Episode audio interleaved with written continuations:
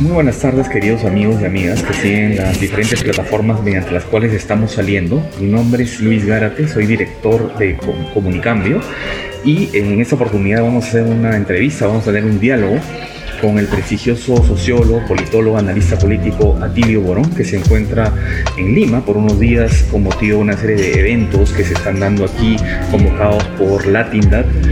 Y eh, precisamente eh, como parte de esa realización de este evento estamos haciendo una coordinación multiplataforma entre Comunicambio, Nuestra América Televisión y Otra Mirada. Las tres plataformas que, eh, mediante las cuales vamos a hacer este diálogo tan importante. Eh, bienvenido Tilio, un gusto tenerte acá en Lima, Perú. Hola, un gusto es mío, realmente muy importante estar acá de vuelta, porque fíjate que en estos próximos días, nos falta un poquito más de un mes, se cumplen 54 años de mi primera experiencia como académico presentando ponencias en un seminario y lo hice en este país. Ah, mira. ¿Y sabes qué día? El 3 de octubre de 1968. Wow, fíjate una fecha histórica para América Latina, emblemática, para mí fue, digamos, este, imagínate, una especie de bautismo de fuego o lo que sea. Así que feliz de estar acompañándolos en este momento. Qué interesante lo que dices y creo que solo hablar de esa, de esa fecha y esa, esa experiencia tuya daría para otra conversación, así pero es, Así es. Pero ahora, Dilio, queríamos eh, conversar un poco porque también tú estás llegando a nuestro país en un momento muy particular de, la, de, la, situación política peruana, pero además regional y mundial. Y un poco quería revisar contigo alguno de esos, unas pinceladas de, cómo estás mirando ese contexto que es sumamente complejo. ¿no? Entonces, la primera pregunta que te quería hacer tiene que ver con eh, ¿Cómo estás viendo tú las tensiones globales? Porque en este momento estamos viendo que hay como situaciones muy complejas en la zona oriental de Europa, Rusia, Ucrania, los actores involucrados. Es, ese momento, hay muchos que están diciendo ya es un parteaguas del momento global. ¿Qué dirías tú ahorita? ¿Cuál es la característica central de este momento global que estamos viviendo? Mira, bien, más que pertinente la pregunta, yo te diría lo siguiente. Creo que este es un momento que marca el fin de 500 años de dominación económica, política y cultural de Occidente. Nada menos que eso. Digo porque a veces se minimiza, se dice, no, es la guerra Ucrania, Rusia contra Ucrania. Esto es una manifestación de aquello otro. ¿Okay? La declinación irreversible de Occidente en el contexto mundial. Ya no es Occidente quien manda en el mundo, hay pretensiones de seguir mandando, básicamente cuando hablamos de Occidente estamos hablando fundamentalmente por Estados Unidos y sus aliados europeos, ¿no es cierto? Que este, tuvieron esta hegemonía y esta dominación, las dos cosas, una hegemonía cultural y política, pero al mismo tiempo una dominación militar muy férrea. Bueno, y hoy en día estamos en un punto de inflexión en donde eso ya es cosa del pasado, lo, lo reconoce mucha gente que no es de izquierda, que tiene un pensamiento que no podría de ninguna manera adscribirse al pensamiento crítico. Te pongo el caso Tony Blair, ¿verdad? Tony Blair que, que ha dicho que la era, él habla así, la era de la dominación económica y cultural de Occidente ha llegado a su fin. Estamos en presencia ahora de un nuevo mundo, estamos en una fase de transición muy complicada y hay un dato muy preocupante, las transiciones anteriores todas se hicieron mediante guerras toda, ¿eh? la transición del predominio ibérico en América al predominio este, holandés muy corto, luego al predominio inglés y finalmente el americano, estuvieron todas marcadas por guerras. Habrá que ver si esta mega transición, porque no es de un país y un imperio como el español, ¿verdad? Estamos hablando de una cosa mucho más grande, habrá que ver y ojalá que así sea, que se desarrolle sin guerras. Este, aunque ya hay una en marcha, pero cuando digo sin guerra, sin una guerra mundial.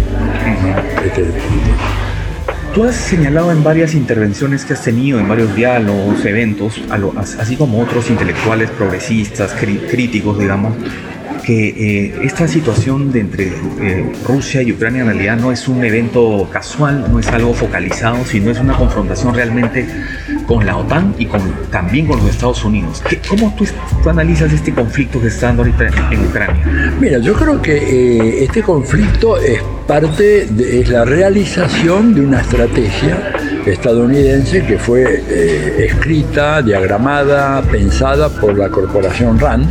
Hay un documento que ha circulado de alguna manera eh, parcial, ¿verdad? Porque no se conoce todo el documento, pero sí una síntesis. Yo la tengo en mi blog, aprovecho para invitar a la gente que lo vea, natilioborón.com.ar, ahí buscan RAND y van a ver lo que hay el documento.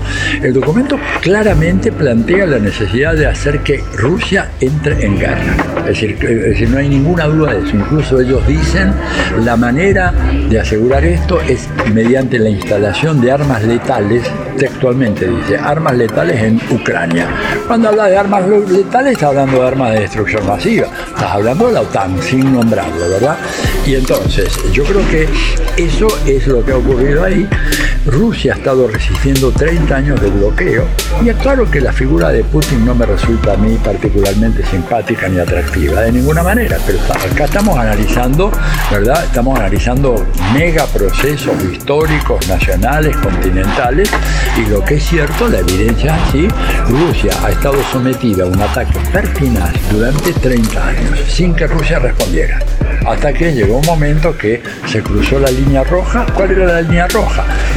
Porque este informe que descubrí yo, ¿verdad? Navegando en la web, eh, seguramente la gente de inteligencia de Rusia lo debe haber conocido en el año 2019, que fue cuando salió el, informe. Y pese a eso, pese a las negociaciones que Rusia propuso, porque Rusia planteó hoy que Ucrania ingrese a la Unión Europea, que haga la alianza que quiera, menos ingresar en la OTAN. ¿Por qué? Porque si tú miras el mapa, Ucrania es una especie de cuña que se mete en la geografía rusa, desde la cual podés hacer llegar un misil a Moscú a San Petersburgo en un plazo entre 5 y 7 minutos. Entonces lo que decía Putin era, bueno, ¿aceptaría Estados Unidos que se instalara una base misilística extranjera a cinco minutos de Washington?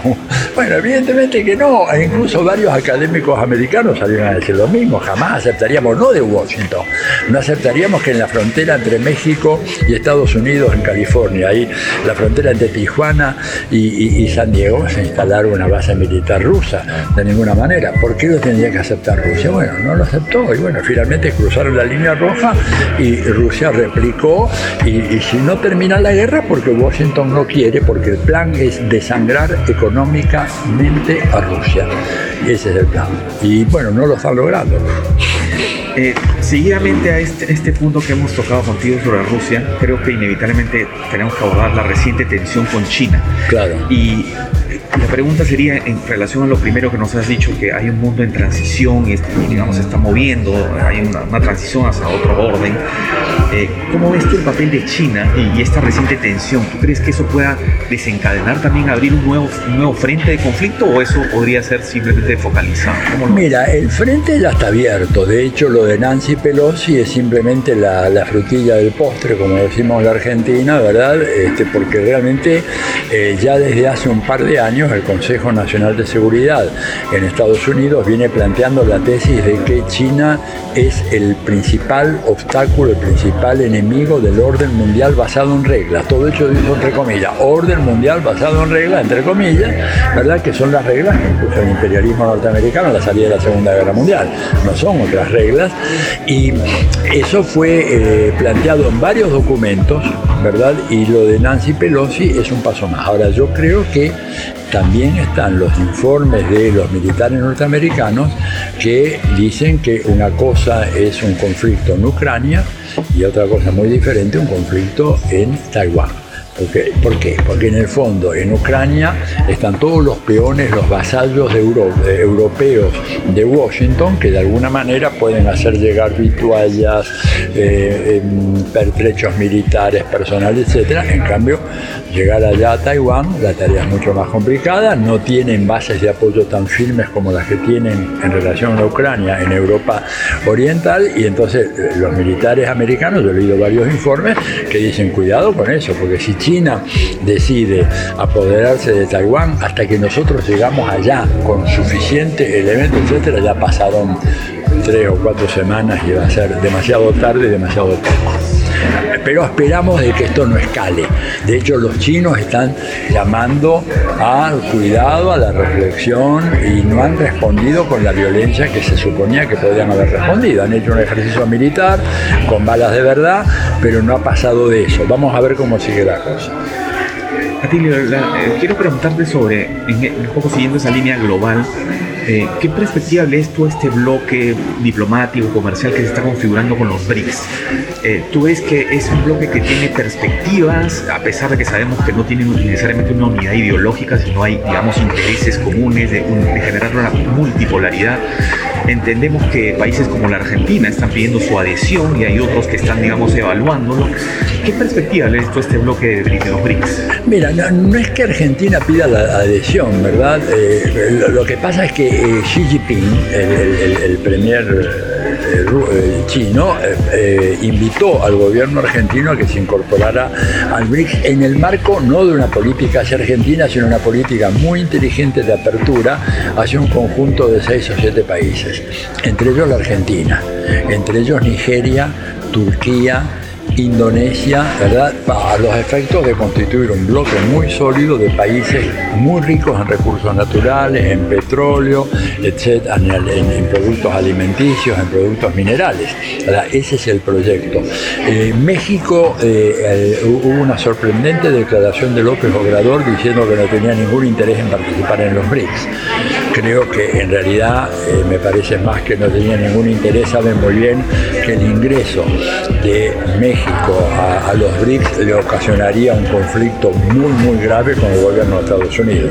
Pero la idea es esa, o sea, la ampliación de los BRICS, y creo que es una idea muy inteligente, que además es un poco la expresión en el plano político y geopolítico de lo que es la gran expansión económica china, no me canso de repetir, China es hoy el primer socio comercial o financiero de 144 países, situación que jamás gozó Estados Unidos en su historia, ¿verdad? Y lo cual habla de, digamos, una China con una potencialidad tremenda en un marco en donde, complementada con la India, que es una economía que se viene con gran fuerza también, con los formidables desarrollos tecnológicos de Rusia, sobre todo en la industria aeroespacial y misilística, etcétera, le dan a ese bloque una organicidad, ¿verdad?, antioccidental que evidentemente tiene que preocupar mucho a Estados Unidos este, y a los países europeos.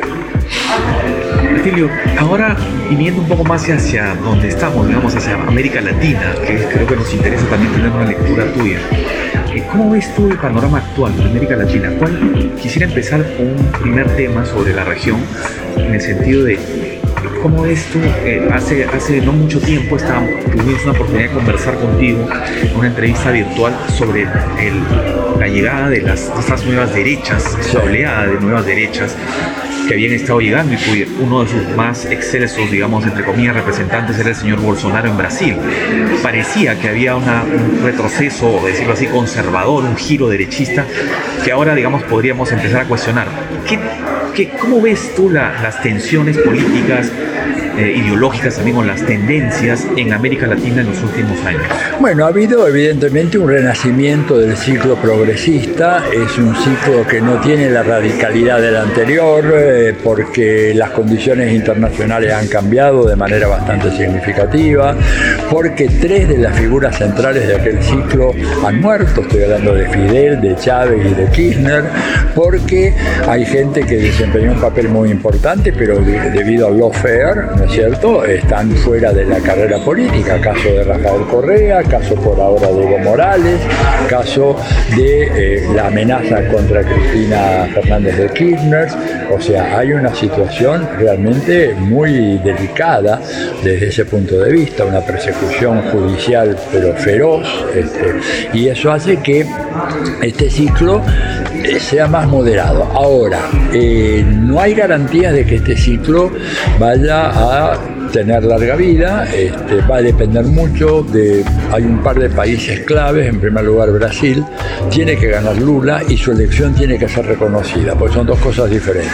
Lula puede ganar, pero Bolsonaro está montando un esquema bastante sofisticado mediante el cual le pueden arrebatar el triunfo a, Lula. Esa es una posibilidad. Y lo otro, el tema de la posible involución del gobierno argentino que producto del fenomenal endeudamiento externo al que condenó la Argentina la política de Macri con un mega préstamo, el más grande jamás eh, eh, eh, prestado en la historia del Fondo Monetario Internacional, un préstamo gigantesco que Argentina no tiene condiciones de pagar, ¿verdad? Este, esto ha debilitado mucho al gobierno de Fernández y hay una posibilidad que yo no, no, no, no, minimizaría de ninguna manera de que el gobierno de Fernández pueda por la derecha el año que viene.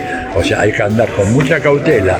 Lo de Chile viene muy bien, lo de eh, Colombia muy bien, Perú ha sido el gran enigma, la gran sorpresa, lo ocurrido acá en este país, pero da la impresión de que hay un retorno de ese ciclo más moderado, pero aún así un retorno que genera muchos problemas al, imperio norteamericano, eh, porque eh, en su declinación, que ya es irreversible, eh, aunque es lenta, no es un derrumbe, ¿no? Muchas veces cuando piensa que cuando yo hablo de declinación de Estados Unidos estamos hablando de un derrumbe, no, no es un derrumbe, es un aterrizaje lento, ¿verdad? Turbulento, como un avión que aterriza en medio de una tormenta, ¿verdad? Pero eso molesta mucho a los Estados Unidos, no tener gobiernos absolutamente incondicionales y vasallos. Rebeliones, por ejemplo, como las que hubo en Ecuador, son de mucha preocupación. El triunfo de Xiomara Castro en Honduras, a pesar de las presiones que hay sobre Honduras, marcan de que hay un inicio de un nuevo ciclo, una retomada de ese impulso anterior de manera más moderada, la marcha es más lenta, sin la altisonancia que hubo en el pasado, porque no tenés figuras como Chávez o Fidel o, Kirchner, pero que es importante, hay que tratar de, salvaguardar. Tiene que ganar Lula y el gobierno argentino tiene que ganar la elección del año que viene. A como dé lugar, como dicen en México, dentro de las reglas, por supuesto, pero haciendo todo el esfuerzo posible y resolver el rumbo del Perú, que es muy importante acabar con este foco permanente de inestabilidad que afecta al Perú y que, para nosotros, sudamericanos, ¿verdad?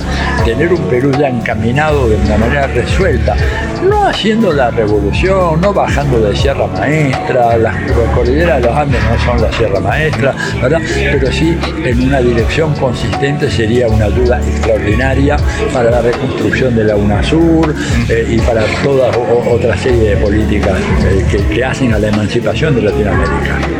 Aquí una pregunta que me parece que creo que es de rigor en este momento de la conversación tiene que ver con, creo que no ha habido suficientes espacios.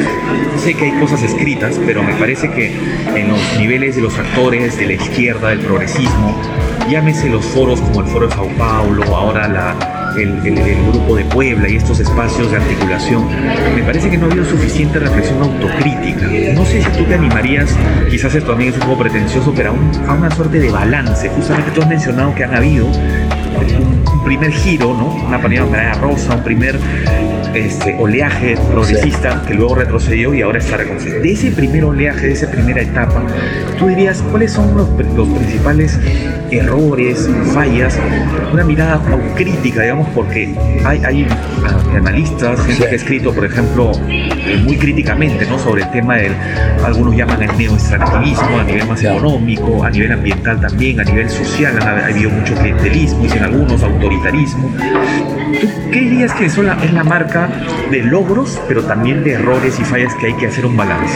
Mira, yo diría que eh, de logros te diría el hecho de haber dado un paso gigantesco adelante en el proceso de ciudadanización de grandes masas de, de personas que en América Latina estaban por fuera de todo, del sistema político, pero también del sistema de salud, ¿no es cierto? Y el caso de Perú, un caso paradigmático en ese sentido, fuera del sistema educativo, o sea, eh, eso me parece a mí que fue algo tremendamente importante. Ahora, la crítica fácil, hablando de bueno, neoextractivismo, ¿verdad? Me parece que eh, es injusta. ¿Por qué? Porque bueno, porque tú tienes que gobernar y tienes que hacer, eh, garantizar de que toda la población tenga acceso a la luz eléctrica. Bueno, pues para tener acceso a la luz eléctrica tú tienes que tener represas hidroeléctricas o tienes que tener energía solar o energía eólica o centrales nucleares. Digo, este, me parece a mí que es una crítica facilista de sectores medios, intelectuales, urbanos, que tienen sus dos o tres celulares, su laptop, su computadora de mesa, y no, no se dan cuenta de que la gran mayoría de la población en América Latina carece de todo eso, que en el mejor de los casos tienen un celular antiguo y nada más que les permite en algunos casos salvar su vida. Entonces digo, es cierto, yo creo que la, depredación medioambiental tiene que ser combatida con una, eh, eh, eh, a ver, ¿cómo decirte? Con una intransigencia absoluta. Pero eso no quiere decir de que, como yo escuché en estos días, gente que dice, bueno, no, que los hidrocarburos se queden bajo tierra. Bueno, muy bien, esa misma gente después dice que quiere que los sectores populares puedan reunirse, asistir a una reunión en Buenos Aires que van ahí como en la época de la colonia, que vayan con un carro de caballo y demonen seis meses en llegar a Buenos Aires o, van a seguir volando en aviones. Entonces me parece que ha habido ahí un problema por ese lado. ¿Que habrá habido exageraciones? Yo creo que sí. Creo que por ahí de repente se hizo un hincapié muy grande en eso, ¿no es cierto?, en tratar de producir un excedente, pero la medida en que el excedente eso se distribuía. Toma el caso de Venezuela, eh, con Chávez y Maduro, evidentemente, hasta que vino el bloqueo, que se paró todo, ¿no es cierto?, lo del petróleo. Bueno, pero eso redundó en que hay 4 millones de casas, ¿verdad?, que fueron entregadas a los habitantes de Venezuela. Y 4 millones registradas, no que te estoy diciendo una cifra así, 4 millones que están registradas por un este, notario público, un escribano público. Entonces, bueno, ¿cómo construye esas casas si no tiene cemento? Necesitas el cemento. ¿Cómo construye las casas si no tiene cobre para las aleaciones para llevar la electricidad. Me parece que a veces eh, se ha incurrido en una crítica fácil. Este, yo diría, pero que en qué fallaron más, me parece a mí, en que no le pusieron énfasis suficiente en la batalla de ideas. Es lo que Fidel lo planteó muy claro. Eso te quería preguntar.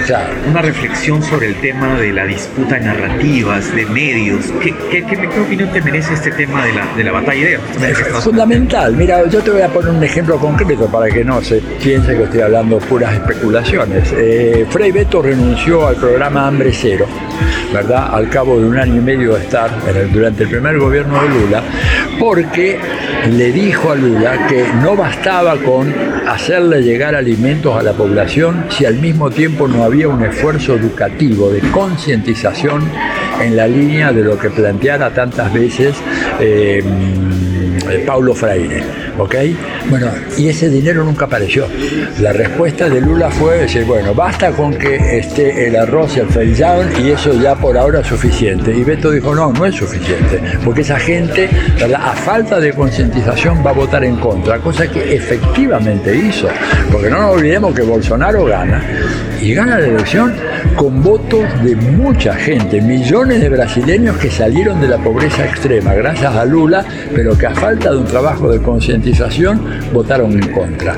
Y creo que lo mismo se puede decir, aunque tal vez no con tonos tan marcados, de la experiencia, por ejemplo, de la Argentina, con el gobierno de Cristina Fernández de Kirchner, con la experiencia de Rafael Correa, en el Ecuador, con la experiencia de Evo Morales en Bolivia, en donde se puso el énfasis en los logros materiales, garantizar mejores condiciones materiales de vida, pero no poniendo igual énfasis en esa disputa por la narrativa, en esa concientización que es fundamental a la larga. Fíjate, si el pueblo cubano aguantó más de 60 años de bloqueo, fue porque tuvo dos grandes educadores en su historia, eh, Martí y Fidel. Si no, no hubieran aguantado.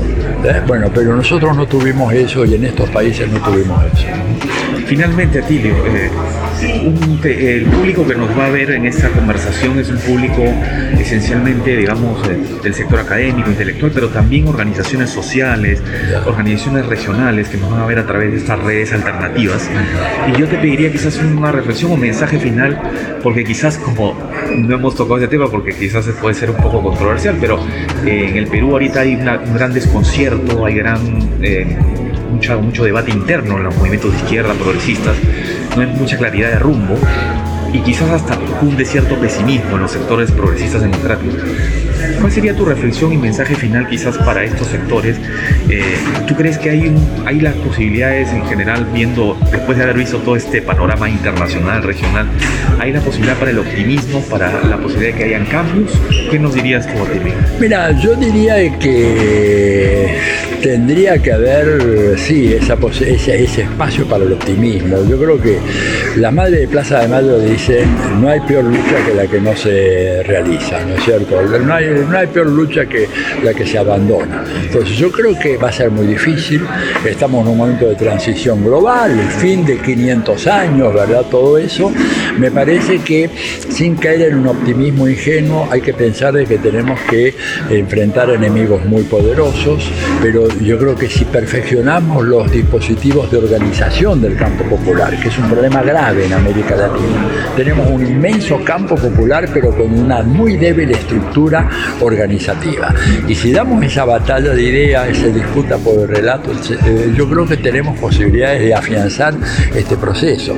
Porque además, digamos, el movimiento histórico, para usar una expresión tal vez demasiado hegeliana, pero que se entiende, el movimiento histórico va hacia la emancipación de estos pueblos, no hay ninguna duda, Pero tenemos que meterle realmente muchas ganas y ser muy astutos en el planteamiento de la lucha, no caer en ingenuidades, no, no caer, digamos, en el divisionismo que la derecha ha provocado muy, muy inteligentemente entre nosotros, tratar de identificar siempre al enemigo principal. A ver, en el caso del Perú, bueno, ¿quiénes son los enemigos principales de la emancipación del pueblo peruano? Bueno, los tenemos toditos ahí en la Asamblea Nacional, y perdónenme si me meto en un tema, ¿verdad?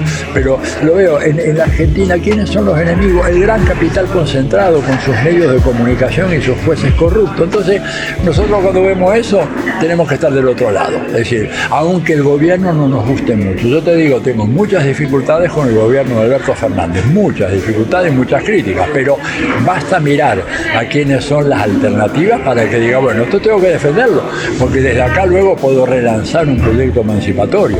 Y creo que con matices, etcétera, la situación de Perú no es muy diferente. La situación de Chile con Gabriel Boris, por ejemplo, enmarañado en la política internacional, el hombre que no sabe para dónde ir y de repente avanza por el lado de una crítica frontal a Maduro, ¿verdad?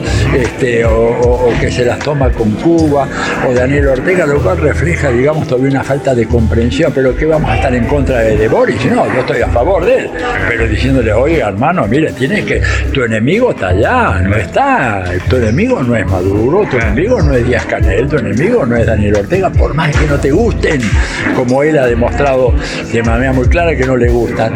Pero los que están acá quieren apoderarse de tu país e introducir una dictadura salvaje, así que más vale que bueno, este, hagas las cuentas y, reacciones convenientemente, ¿no? Muchas gracias, Atilio, por esta conversación y bueno, esperamos que sea de su agrado. Por supuesto, ha sido una extremadamente interesante conversación con Atilio Borón. Y bueno, compartan por favor esta transmisión, esta entrevista y hasta una próxima oportunidad.